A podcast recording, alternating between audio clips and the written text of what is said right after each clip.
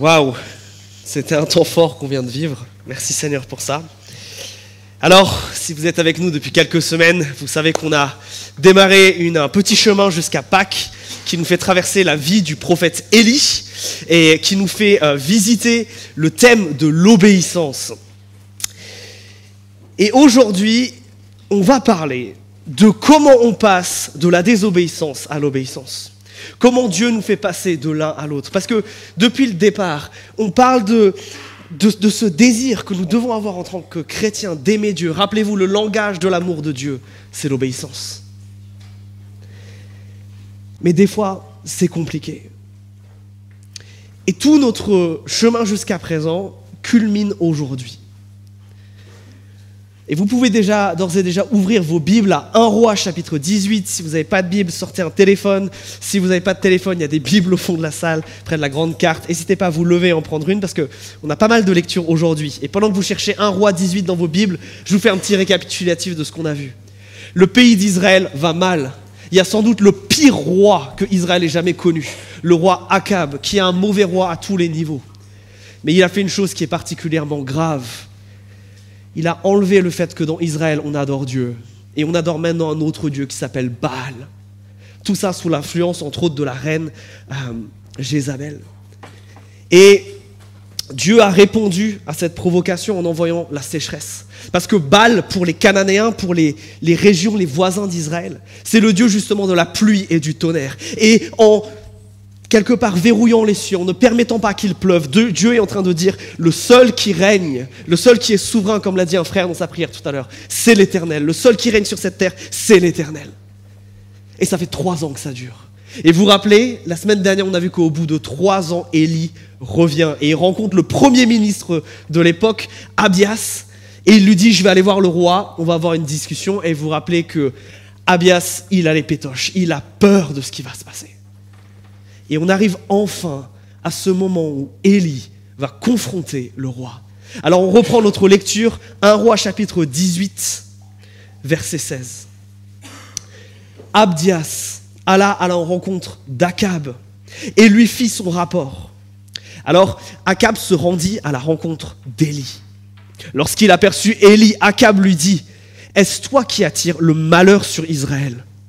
Et Élie répondit, ce n'est pas moi qui attire le malheur sur Israël. Au contraire, c'est toi et la maison de ton père, puisque vous avez abandonné les commandements du Seigneur et que tu as suivi les Baals.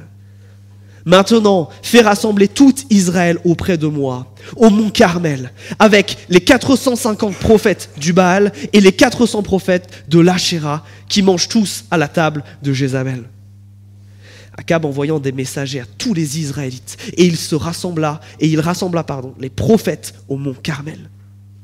Alors Élie s'approcha de tout le peuple et dit, Jusqu'à quand sauterez-vous d'un pied sur l'autre? Si c'est le Seigneur qui est Dieu, suivez-le. Si c'est le Baal, suivez-le. Le peuple ne lui répondit rien. Alors Élie dit au peuple, je suis resté, moi, seul prophète du Seigneur. Et il y a 450 prophètes du Baal. Que l'on nous donne donc deux taureaux. Qu'ils se choisissent un taureau, qu'ils le découpent et qu'ils le mettent sur le bois sans y mettre le feu. Quant à moi, je préparai l'autre taureau. Je le placerai sur le bois sans y mettre le feu. Vous invoquerez le nom de votre Dieu, et moi j'invoquerai le nom du Seigneur. Le Dieu qui répondra par le feu, c'est celui-là qui sera Dieu. Et tout le peuple répondit, d'accord.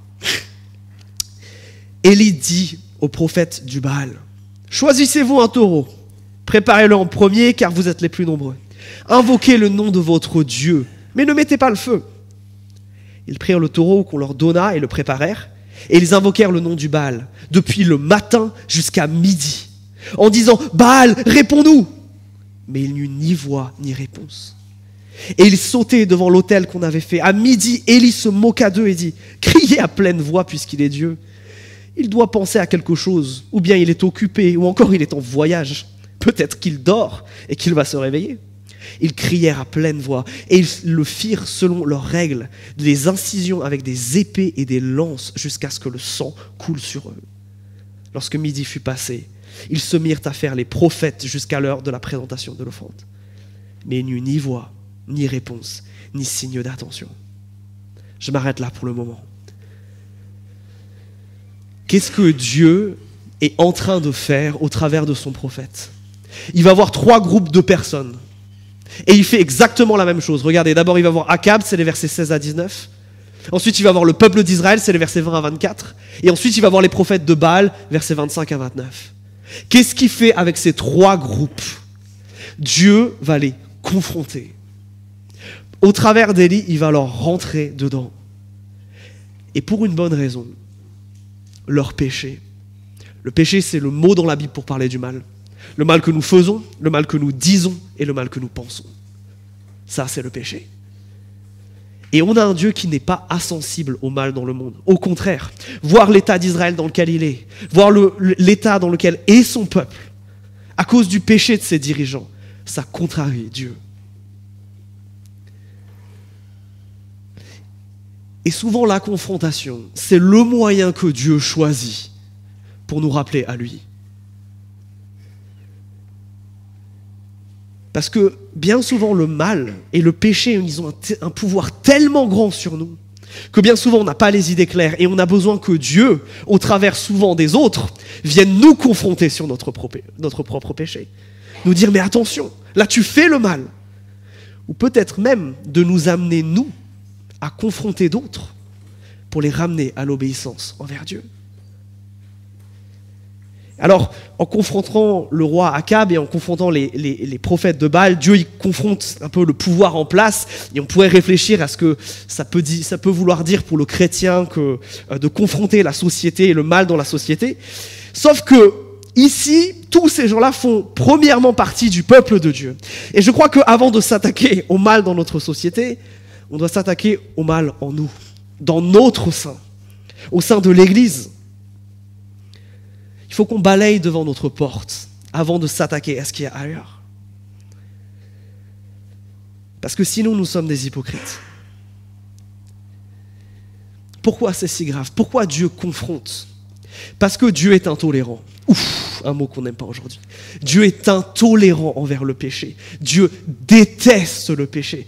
Le péché, c'est ce qui n'est pas Dieu, c'est quelque chose qui existe en dehors de lui. Et quand Dieu voit le mal que nous faisons, le mal qui nous détruit, nous, qui détruit nos relations, qui détruit ce monde, ça met Dieu en colère. Et comme toute personne qui aime, lorsqu'il voit ce qu'il aime être détruit, Dieu ne peut pas s'empêcher d'intervenir. Oui, le péché, c'est tellement grave que Dieu l'a en horreur. Et un frère priait tout à l'heure en disant, mais nous devons avoir cette sainte détestation du péché. Je crois que nous devons avoir une vraie haine du péché. Et on va faire la distinction après ce que ça veut dire entre le péché et le pécheur. Mais le mal est premièrement en nous. Nous devons cultiver une véritable haine contre lui. Parce que c'est ce qui fait mal au cœur de Dieu. Alors, on voit que Dieu ici confronte le mal, mais si vous regardez l'attitude d'Élie, c'est pas la même quand il parle au roi Akab, c'est pas exactement la même quand il parle au peuple, et c'est surtout très différent quand il parle aux prophètes. Regardez, il s'adresse pas à eux de la même manière. Le roi Akab, il lui rentre un peu dedans. Les prophètes, il va carrément jusqu'à se moquer d'eux. Le peuple, on n'a pas trop l'impression que c'est ça. Parce que Dieu choisit de confronter, mais confronter pour des objectifs différents. C'est la même méthodologie, mais ce n'est pas le même but. Je vais vous parler d'abord de ce que Dieu fait avec les prophètes de Baal. Dieu ici, il confronte pour juger. Dieu, il confronte ces prophètes-là pour les juger. Et regardez comment Élie se comporte avec eux. Il se moque d'eux carrément, il se moque de leur Dieu sans aucune forme euh, de, remords. Et je crois que justement ces paroles-là, elles portent le jugement de Dieu. Et euh, ça nous amène nous aussi à avoir cette forme de confrontation par rapport au mal. On ne peut pas rester insensible. Nous aussi, nous devons quelque part confronter le mal. Et nous devons tenir ferme dans nos convictions. Et affirmer avec force, comme Élie, qu'il n'y a qu'un seul vrai Dieu et que tous les autres sont des faux. Que le seul vrai Dieu, c'est Yahweh. Que le Dieu de l'islam, que les dieux de l'hindouisme, que les ancêtres vénérés ne sont tout au mieux que des démons. Qu'il n'y a qu'un seul vrai Dieu et nous ne pouvons pas renier cela. Mais pourquoi Dieu il est aussi dur avec eux? Parce que si vous êtes là depuis un moment, on parle souvent dans cette église de combien Dieu nous aime, combien malgré le fait qu'on est pécheur et qu'on est mauvais, Dieu veut aller nous sauver. Qu'est-ce qui justifie que, en particulier là, dans ces versets 25-29, Dieu semble s'énerver, avoir une patience moins grande, entre guillemets, envers ces prophètes-là? Est-ce que c'est parce que Dieu fait des préférences? Non. Dieu est aussi dur avec eux parce qu'ils éloignent les autres de Dieu. Parce qu'ils ont une responsabilité plus grande que simplement eux faire le mal. Ils poussent les autres à faire le mal. Et ça, dans la Bible, c'est grave. C'est pour ça, par exemple, que l'épître Jacques au chapitre 3 nous dit que, que ceux qui soient enseignants ne soient pas nombreux, parce qu'ils vont être jugés plus sévèrement. C'est pour ça que dans tout le Nouveau Testament, on nous parle plusieurs fois de quelque chose qui s'appelle les faux enseignants. Ceux qui vont enseigner des choses, qui vont avoir ce rôle de leader spirituel, mais qui vont décaler les gens, qui ne vont pas les amener vers Dieu, mais qui vont les amener autre part. Et c'est à cause de ça que Dieu confronte avec tant de violence, on pourrait presque dire ici. Parce que Dieu aime tellement ce monde, aime tellement cette terre, que quand il voit quelqu'un intentionnellement éloigner quelqu'un d'autre de lui, son cœur de papa ne peut pas se retenir. Dieu confronte pour juger. Et ça, mes amis, ça a une implication. Ça veut dire qu'il y a des voix dans ce monde que Dieu va juger parce qu'elles sont, ce sont des fausses voix, ce sont des faux prophètes, ce sont des faux pasteurs, ce sont des faux enseignants. Est-ce que nous exerçons ce discernement vis-à-vis de qui nous écoutons? Est-ce que quand je vois Dieu qui traite avec autant de sévérité ceux qui enseignent et qui enseignent mal, ça m'amène à reconsidérer qui j'écoute Parce que Face à ça, l'apôtre Paul, regardez ce qu'il nous dit. Dans le Nouveau Testament, on nous parle plein de fois de quoi faire dans ces cas-là. Regardez ce que Paul dit en Éphésiens 5. Que personne ne vous trompe par des discours vides, car c'est pour ça que la colère de Dieu vient sur les rebelles. N'ayez donc aucune part avec eux. Ne vous associez pas, ça c'est le verset 11, aux œuvres stériles des ténèbres, mais plutôt dévoilez-les. C'est tellement grave pour Paul, c'est tellement grave pour Dieu que que nous dit Paul? Verset 7, séparation totale. Verset 11, exposition de leurs faux enseignements.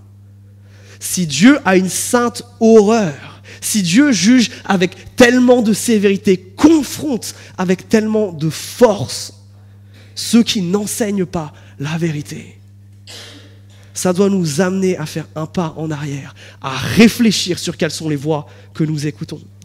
Et j'ai déjà eu certaines discussions avec plusieurs d'entre vous à ce sujet, au sujet de certains pasteurs, certains enseignements que parfois on va suivre sur Internet parce que je sais qu'il y en a parmi vous qui ont faim et que du coup une seule prédication le dimanche ça suffit pas, il en faut d'autres durant la semaine. Et régulièrement vous m'envoyez un petit message en me disant tu penses quoi de lui, tu penses quoi de cette personne, tu penses quoi de ce qui est dit là?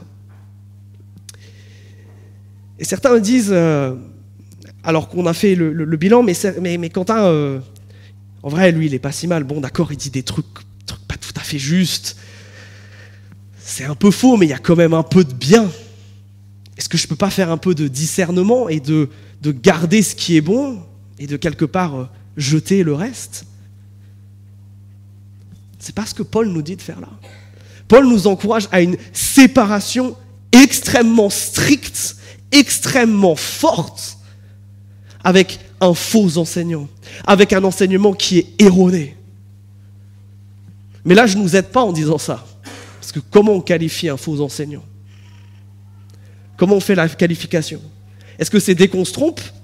Sinon, on est mal barré. Priscilla, cette semaine, est venue me voir en me disant Quentin, dans ton message il y a deux semaines, il y a quelque chose, ça manque de précision parce que dit comme ça, c'est pas juste. Et Priscilla m'a à juste titre confronté sur ça. Elle m'a dit, il faut que tu fasses attention à ce que tu as dit là. Tu as eu raison, Priscilla. Est-ce que donc, si je suis ça, ça veut dire que vous devez tous quitter cette salle maintenant et plus écouter un mot de ce que je suis en train de dire? C'est une vraie question. Mes amis, le problème, et c'est ce qui qualifie un faux enseignant, et c'est là où on doit se méfier, c'est quand il y a deux choses qui sont sacrées, qui sont touchées un faux enseignant, il a soit un faux Jésus, soit un faux évangile. Si quelqu'un que vous écoutez dénature la personne de Christ en disant que Christ n'est pas vraiment mort, que Christ n'est pas vraiment Dieu, que Christ n'était pas vraiment homme, séparation. Mais ce n'est pas seulement un faux Christ, c'est un faux évangile. Vous rappelez la définition de l'évangile? 1 Corinthiens 15, versets 3 et 4. Christ, mort pour nos péchés, selon les Écritures, et ressuscité le troisième jour, selon les Écritures. Ça, c'est l'évangile. Ça, c'est ce qui doit être au centre de ce que nous disons et de notre foi. Le problème, c'est, et c'est bien souvent ce qui fait leur force aux faux enseignants, c'est qu'ils n'ont pas forcément un faux Jésus, mais ils ont un faux évangile.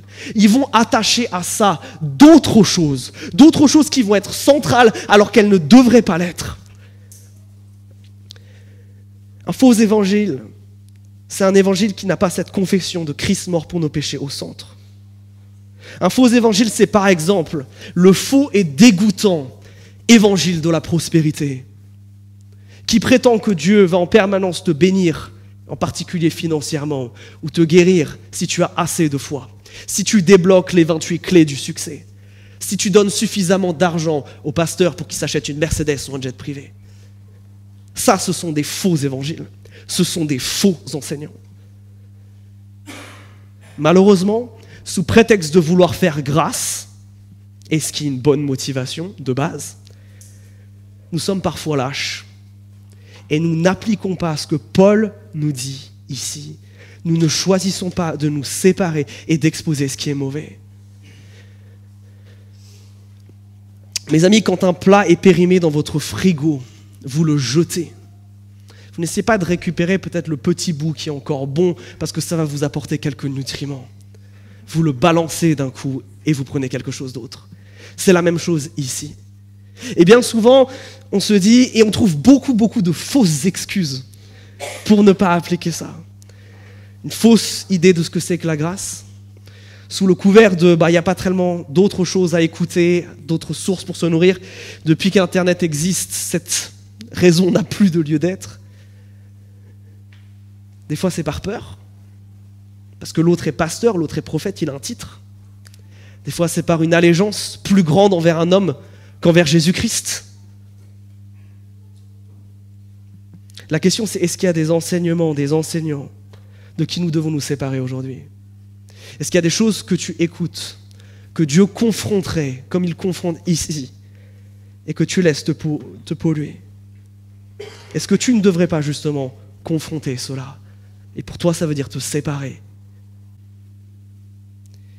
Malheureusement, une des raison, je l'ai mentionné tout à l'heure, qui nous pousse à tolérer cela, c'est que on se dit qu'on a la capacité de discerner, qu'on peut arriver à trier le bon du mauvais. Mes amis, ne vous illusionnez pas, la puissance du péché est colossale. Satan a un pouvoir de déception bien plus grand que votre pouvoir de discernement. Ça fait des milliers d'années qu'il trompe l'humanité. Ne nous croyons pas plus forts que ce que nous sommes. Quand le plat est périmé, on le jette. Alors, Dieu confronte avec tellement de force les faux enseignants et nous appelle, nous aussi, à confronter avec force ceux qui se prétendent d'être de l'Évangile et ils ne le sont pas. Mais, vous l'avez noté, les versets 20 et 24 sont très différents de tout ça. Regardez, Élie ne s'adresse pas du tout comme ça au reste du peuple. Il y a une différence manifeste dans la manière dont Dieu confronte ici le peuple d'Israël et dont il a confronté les autres. Regardez le verset 24. Élie leur dit Jusqu'à quand sauterez-vous d'un pied sur l'autre? Si c'est le Seigneur qui est Dieu, suivez-le. Si c'est Baal, suivez-le. Et regardez, les gens ne répondent rien à ça. Élie propose ici de les mettre face à un test, face à une expérience, qui a pour but qu'ils arrêtent d'être dans un entre-deux, d'avoir le postérieur coincé entre deux chaises qu'ils arrêtent de tergiverser, d'être indécis, de ne pas savoir sur quel pied danser. Et ce qui est intéressant, c'est que dans ce verset 24, Élie connecte quelque chose qu'il faut qu'on connecte aujourd'hui. Il connecte leur désobéissance à Dieu à un problème d'allégeance.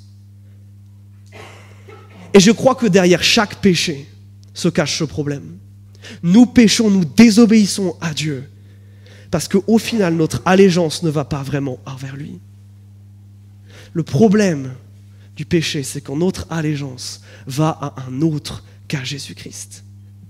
Et cet autre, ça peut être un autre Dieu, ça peut être nos désirs, ça peut être nos ambitions. Le péché, justement, arrive quand notre allégeance change. quand nous cessons de suivre ce que Dieu dit pour choisir ce qu'un autre dit ou ce que nous ressentons.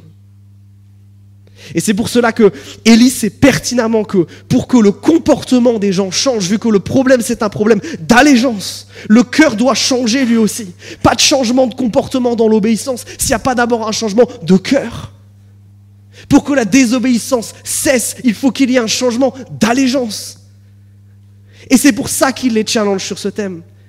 Et c'est pour ça que leur réponse initiale à Élie, c'est le silence du verset 24. Ils sont choqués par ce qu'il aurait dit. Oui, de base, ils n'ont pas envie de changer. Le problème ici, il est profond, il est enraciné. Il y a quelque chose qui doit s'opérer dans leur cœur pour que leurs actes changent. Et c'est pour ça qu'il leur faut l'électrochoc que représente la confrontation. Parce que quand le problème est profond, quand le problème vient du cœur, alors si l'Éternel ne vient pas nous confronter, malheureusement, nous pouvons rester emprisonnés par le pouvoir destructeur du péché. Et ça, c'est quelque chose que Jésus nous dit souvent. Matthieu 12, versets 33 et 35, ce passage-là, il nous rappelle qu'un arbre se reconnaît à ses fruits. Ce que tu vois dans la vie d'une personne, son comportement, reflète son cœur. C'est là où il y a ce fameux verset, c'est de l'abondance du cœur que la bouche parle. Oui, notre comportement reflète l'état de notre cœur. Et par conséquent, si c'est un changement de cœur dont nous avons besoin, mes amis, nous avons besoin d'être responsables. Parce que bien souvent, nous nous comportons comme le roi Akab. Regardez comment il réagit à la confrontation de Élie au verset 17. Il reconnaît pas que c'est lui, le roi, la source du problème. Qu'est-ce qu'il dit? C'est toi, Élie, et c'est toi, Dieu. Mes amis, ça c'est le grand problème. C'est le grand problème de nos cœurs c'est le grand problème pour lequel on ne se laisse pas confronter par Dieu. Parce que c'est beaucoup plus facile de rejeter la cause du problème sur l'autre. C'est beaucoup plus facile de rejeter la cause du problème sur Dieu que de regarder à l'intérieur et de dire, mais en fait c'est moi, c'est mon cœur qui ne désire pas vraiment Dieu. Il y a quelque chose qui doit s'opérer dans le cœur pour que les actes changent. Pas de changement de cœur, pas de changement de comportement. Pas de changement d'allégeance, pas de changement d'obéissance. Et mes amis, ça c'est tellement important. Parce que comme vous le voyez euh, écrit maintenant derrière moi, la raison pour laquelle Dieu challenge leur alliance ici, c'est parce que son but c'est de les restaurer. Ce peuple d'Israël, il l'aime. Il veut le faire changer. Mais ce peuple d'Israël n'accepte pas sa responsabilité, la rejette sur Élie et sur d'autres, ne réalise pas que son problème, il est profond, il est au niveau du cœur et qu'il doit changer. Comment on change? En changeant d'allégeance. Tout commence par le fait que tu acceptes de laisser confronter par Dieu, que tu acceptes que le problème, il est au-dedans de toi et pas fondamentalement en dehors de toi.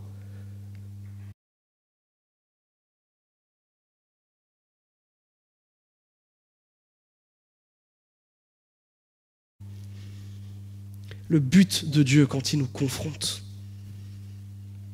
c'est de nous restaurer, c'est de nous ramener à lui. Dieu ne se donnerait pas autant de mal s'il ne nous aimait pas et s'il n'en avait rien à faire de nous. Dieu nous confronte parce qu'il veut fondamentalement que nos cœurs reviennent à lui. Oui, quelqu'un dont on n'a rien à faire, on va rien faire.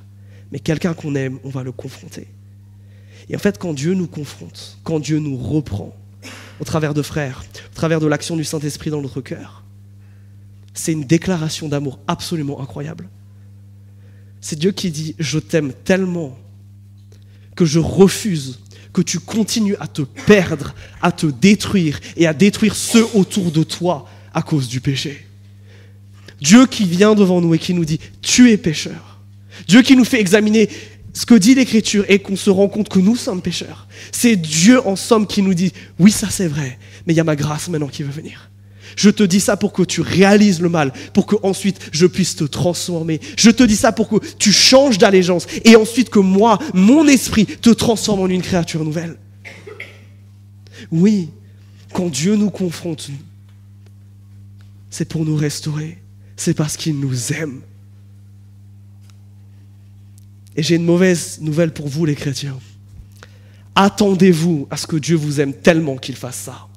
Attendez-vous à ce que Dieu vous aime tellement qu'il ne va pas vous laisser dormir la nuit, qu'il va envoyer à vos frères et sœurs des révélations pour confronter votre péché. Attendez-vous à ce que parfois Dieu vous laisse subir, comme Israël ici, les conséquences de leur péché, pour que enfin vous reveniez à lui.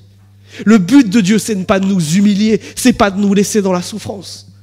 Le but de Dieu, c'est de nous restaurer. Dieu confronte nos péchés pour ça. Et quand on le compare avec ce qu'on vient de dire juste avant, quand on le compare avec ce qui se passe pour les prophètes de Baal ici, mais quelle grâce qui nous est offerte. Oui, Dieu nous aime profondément. Et quelqu'un qu'on aime, on ne le laisse pas se détruire sans rien faire. C'est pour ça que Dieu fait ça. Le problème, c'est que nous ne sommes pas Dieu et que bien souvent nous, nous n'aimons pas vraiment. Et c'est parce que nous n'aimons pas vraiment que nous ne confrontons pas vraiment. Et généralement, nous tombons tous dans une de ces deux extrémités. Soit nous détestons le conflit et nous avons plus peur de causer du dégât en confrontant notre frère ou notre sœur par rapport à son péché. Alors nous nous taisons. À cela, l'Écriture nous dit ceci. Les blessures d'un ami sont dignes de confiance. Les baisers d'un ami sont trompeurs. Si tu aimes, tu vas dire la vérité. Et si tu dis la vérité, tu confrontes et ça fait forcément mal. Oui, quand nous ne confrontons pas, quand nous ne reprenons pas ce que Dieu aime et que nous aimons, nous manquons d'amour. Waouh Mais aussi l'effet inverse. Moi, je me reconnais plutôt dans celui-là. Proverbe 17, 14, ceux qui aiment la querelle, ils aiment le péché. Aimer la querelle, c'est aimer le péché. D'autres sont tellement amoureux de la vérité, tellement amoureux de la justice, qu'on va se servir de la confrontation pour casser et pas pour restaurer. Et ça aussi, ça témoigne d'un manque d'amour profond.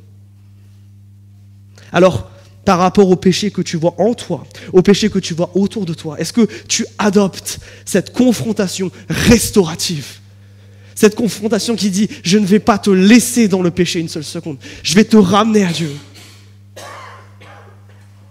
Ou est-ce que tu as peur? Oui, Dieu confronte pour juger, Dieu confronte pour restaurer. Et maintenant, je vais vous montrer la fin de l'histoire comment on confronte finalement et comment on réagit à cette confrontation? Je reprends ma lecture au verset 30. Élie dit alors à tout le peuple, approchez-vous de moi. Et tout le peuple s'approcha de lui. Alors Élie se mit à restaurer l'autel du Seigneur qui avait été rasé. Élie prit douze pierres d'après le nombre des, tribus des fils de Jacob, à qui la parole du Seigneur était parvenue en ces termes ton nom sera Israël. Il bâtit avec ses pierres un autel au nom du Seigneur. Il fit autour de l'autel un fossé de la capacité de deux CA de semences. Il disposa le bois, découpa le taureau et le mit sur le bois. Puis il dit, remplissez quatre cruches d'eau et versez-les sur l'holocauste et sur le bois. Il dit, faites-le une deuxième fois. Ils le firent une deuxième fois. Il dit, faites-le une troisième fois. Et ils le firent une troisième fois. L'eau coula autour de l'autel. On remplit aussi d'eau le fossé. Au moment de la présentation de l'offrande, Élie le prophète s'avança et dit, Seigneur Dieu d'Abraham, d'Isaac et d'Israël, que l'on sache aujourd'hui que c'est toi qui es Dieu en Israël, que je suis ton serviteur et que c'est par ta bouche que je fais tout cela. Réponds-moi Seigneur, réponds-moi, afin que ce peuple sache que c'est toi qui es Seigneur, qui es Dieu et que c'est toi qui ramènes les cœurs. Alors le feu du Seigneur tomba. Il dévora l'holocauste, le bois, les pierres et la terre, et il assécha l'eau qui était dans le fossé. Quand tout le peuple vit cela, ils tombèrent face contre terre et dirent, c'est le Seigneur qui est Dieu. C'est le Seigneur qui est Dieu. Et il leur dit, saisissez les prophètes de Baal, qu'aucun Dieu n'échappe. Ils les saisirent, et il les fit descendre à l'ouest de Kishon, où il les égorgea. Waouh incroyable ce qui est en train de se passer ici. Mais ce que Élie dit ici, et ce qu'il nous a montré avant, nous explique comment confronter. Et ça, ce n'est qu'un aperçu de ce qu'on va vivre cette semaine en groupe de maison. Parce qu'on veut comprendre comment faire ça de manière biblique, de manière restaurative, de manière belle et de manière bonne. Donc je vous encourage cette semaine à venir en groupe de maison. Premièrement, quel est le but d'Élie? C'est de viser la restauration. Regardez ce qu'il dit au verset 36 euh, et 37. Il dit, oui, que l'on sache aujourd'hui que c'est toi, Dieu. Son but, c'est que Dieu soit connu, que eux retrouvent cette relation avec Dieu. Fin du verset 37 que c'est toi qui es Dieu et que c'est toi qui ramène leur cœur. La préoccupation d'Élise qui bout dans son cœur, c'est que les autres soient restaurés dans leur relation avec Dieu. Voilà comment on confronte. On confronte avec ça comme objectif, avec ce même feu dans le ventre, cette même chose qui nous prend aux tripes et qui nous dit Dieu aime tellement cette personne que je ne peux pas la laisser là où elle est. Je ne peux pas la laisser s'enfoncer dans son péché et dans sa misère sans rien faire. Deuxièmement, qu'est-ce que fait Élie? Il cultive une dépendance à Dieu dans toute cette histoire qui est absolument incroyable. Regardez comme il se met des bâtons dans les roues. C'est un combat inégal et Élie va se mettre des bâtons dans les roues. Regardez, 450 contre 1, c'est au verset 22. C'est eux qui choisissent leur taureau, ils prennent le meilleur. C'est eux qui passent en premier, ils ont la priorité. Verset 26, ils invoquent Baal pendant une demi-journée. Et ils y vont, rituel après rituel rituel même de sang. Ils vont même jusqu'à aller prophétiser. Et il se passe rien. Mais ils font tout ça. Élie, lui, non. Et lui, déjà, au verset 30, il amène tout le monde pour bien que les gens voient comment il fait ses préparations. Il restaure un vieil hôtel qui avait été bâti par Saül à l'époque. Il triche pas, ça se voit. Et ensuite, qu'est-ce qu'il fait là, cette histoire de cruche? Il remplit d'eau l'hôtel c'est-à-dire qu'il va mouiller le taureau qui va être brûlé, il va mouiller le bois qui va être brûlé, il va le faire ça quatre fois à tel point que tout est imbibé d'eau, au point qu'il y a une tranchée autour qui elle-même est remplie d'eau. On ne peut pas tricher. C'est fou quand on y réfléchit. Mais ça veut bien prouver une chose, c'est qu'il n'y aura pas d'autre explication que quand la foudre va s'abattre, ça viendra de Dieu. Et ce qui est incroyable, comme je vous l'ai dit tout à l'heure, c'est que Dieu fait ça aussi parce que Baal est pensé comme étant le dieu du tonnerre.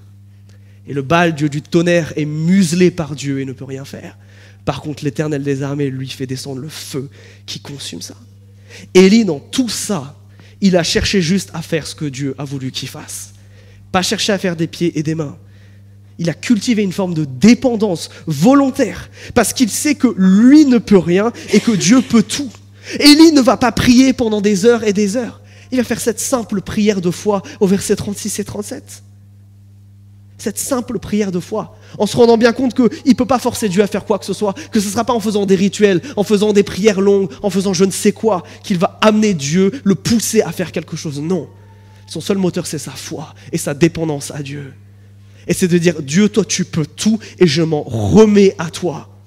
C'est pour ça qu'il dit, euh, c'est toi qui es Dieu en Israël, que je suis ton serviteur et que c'est par ta parole que je fais tout cela. En disant ça, il dit, de tout, si tu fais rien, non seulement je me tape une honte monumentale, mais il risque de mourir surtout. Il, se place volontairement dans un contexte dans lequel il dépend de Dieu. Mais nous, bien souvent, lorsque nous confrontons, non seulement on n'a pas forcément une vision restaurative des choses, mais des fois on veut y aller euh, un petit peu trop rentre dedans, un petit peu trop au charbon, un peu trop en... cultivé par notre, motivé par notre colère, et peut-être pas en priant et en demandant à Dieu de, briser notre cœur pour cette personne qui est brisée dans son péché. Peut-être pas en demandant à Dieu de nous dire les paroles qu'il veut qu'on dise.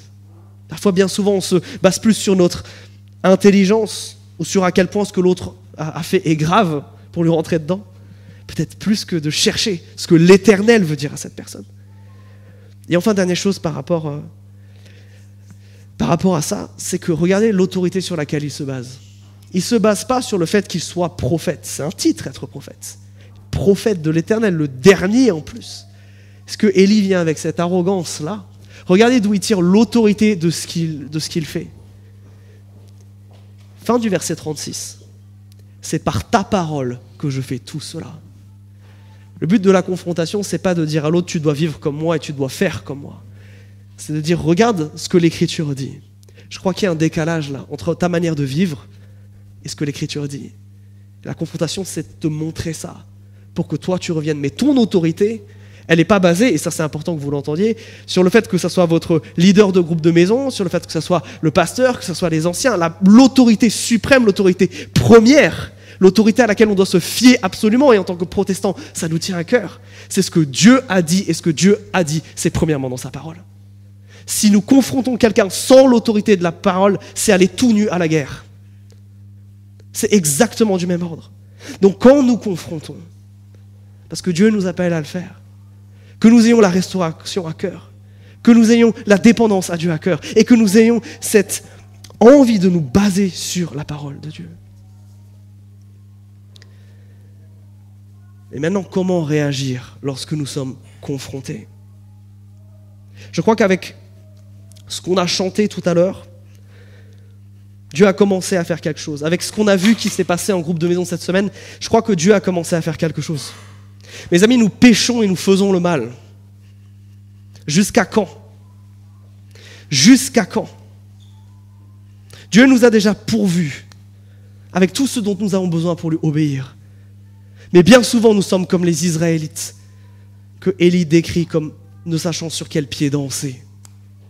Jusqu'à quand, mes amis, nous tiendrons-nous dans cet espace vide, cet espace du milieu, sans venir à Christ pleinement, sans venir devant lui? Parce que regardez ce qui se passe quand ils se laissent confronter, les Israélites. Verset 39, ils tombent face contre terre. Vous rendez compte? Ils se prosternent face contre terre. Ça, c'est un signe de repentance. Il commence par ça. En disant le mal dans ma vie, il est tellement grave que je ne mérite pas de me tenir devant Dieu. Je ne mérite pas de voir Dieu. J'ai la face contre terre. Regardez ce qu'ils disent ensuite deux fois. C'est le Seigneur qui est Dieu.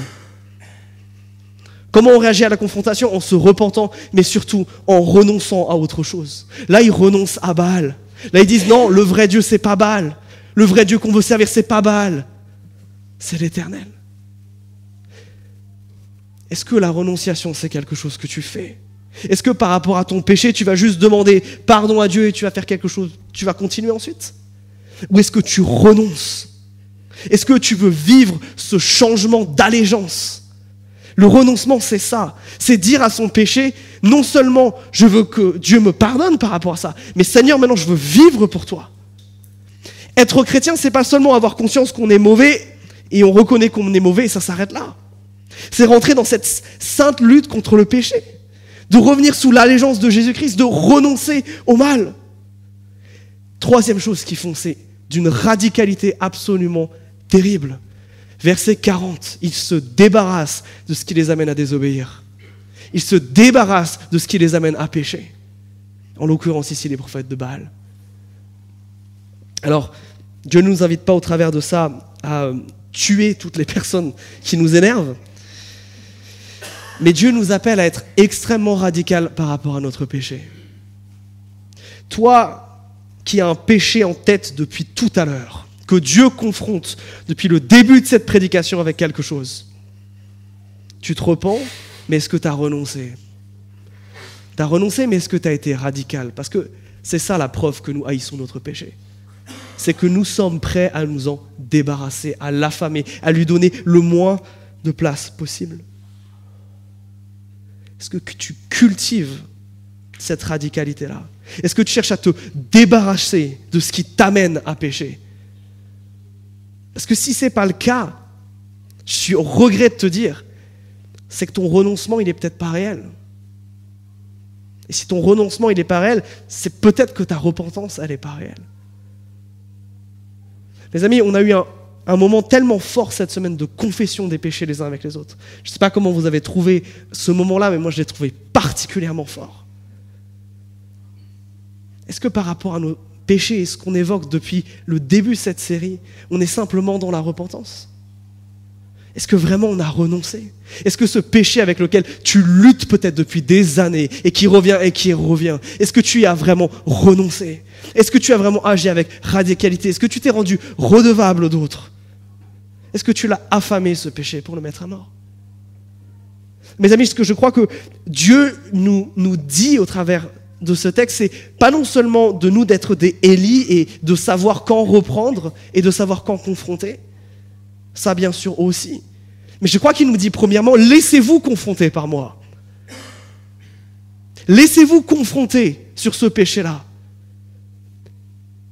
Peut-être qu'il y a quelque chose, là, ça fait des semaines que ça trotte dans la tête. Peut-être qu'avec la nouvelle année, il y a ce péché qui est revenu. Quand est-ce que tu y renonces? Quand est-ce que tu commences à être radical par rapport à ça? Quand est-ce que tu commences à aimer Dieu avec ton obéissance? Mes amis, la bonne nouvelle pour nous, c'est que si Dieu nous confronte et si, quand je te parle là, il y a quelque chose qui se passe, la bonne nouvelle, c'est que Dieu fait ça pour te restaurer. Le but de Dieu n'est pas de t'humilier, mais de t'amener à la croix pour que tu changes. Et je veux nous donner maintenant l'opportunité de répondre à ce que Dieu fait ici. Je veux nous donner l'opportunité de officiellement déclarer la guerre à notre péché. Je veux nous donner l'opportunité de renoncer à peut-être ce que nous avons confessé cette semaine en groupe de maison. Je veux qu'on se saisisse de ça on a parlé de la crainte de l'éternel la semaine dernière. Combien notre Dieu est saint et glorieux. Combien il ne tolère pas le péché. Combien l'attitude devant un Dieu comme ça, c'est d'être à genoux. Mes amis, je ne veux pas qu'un seul d'entre nous quitte cette pièce si Dieu lui a mis quelque chose à cœur et qu'il ne se repente pas. Mes amis, nous devons aimer Dieu de tout notre cœur. Et j'ai bien conscience que c'est dur et que nous avons besoin d'aide. Et ça, c'est le problème de Dieu, de nous donner la puissance d'y arriver. Notre part, c'est de venir, de renoncer, de changer d'allégeance. Et je vous propose que maintenant on le vive et que maintenant on le fasse. De la même manière que le peuple d'Israël, quand il a été confronté avec son péché, quand il a été face à sa misère, n'a pas pu faire autre chose que de venir devant Dieu on veut faire exactement la même chose. Je veux vous inviter à ce que ce jour soit un jour particulier dans votre lutte contre le péché. Les premiers chrétiens, quand il fallait déclarer leur allégeance à Jésus, ont commencé à mettre en place dans les églises la chose suivante, le fait de s'agenouiller, particulièrement quand on prenait la Sainte Seine pour dire, il y en a devant aucun autre, je ne plierai le genou. Devant aucun autre roi, devant aucun autre César, devant aucun autre empereur, devant aucun autre désir, je ne plierai le genou, si ce n'est devant Jésus-Christ. Et c'est ce qu'on veut faire maintenant. Pendant ce chant, si Dieu t'a parlé, si Dieu t'appelle à te repentir, si Dieu t'appelle à renoncer à un péché, si Dieu t'appelle à la maison, il t'appelle à revenir à lui. Alors je veux que tu fasses la même chose que les Israélites. Que tu viennes dans cet espace qui est devant et que tu te mettes à genoux. Que tu sois radical. Et la radicalité, ça commence par le fait que, bah oui, j'accepte que j'ai péché et d'ailleurs tout le monde va le voir parce que je vais venir devant. Ça fait peur, dit comme ça. Et ça nous pose une question qu'on s'est posée il y a quelques semaines. Avons-nous plus crainte, la crainte de Dieu ou la peur des hommes? Notre péché nous détruit, notre péché nous casse, notre péché a besoin d'être éradiqué. Pendant ce chant, si l'Éternel vous a parlé, venez devant. Venez vous mettre à genoux. Venez dire à Jésus, pardon, je me repens. Venez dire à Jésus, je renonce à ce péché. Je ne sais pas comment je vais y arriver. C'est tellement dur, mais je veux y renoncer. Venez vous mettre à genoux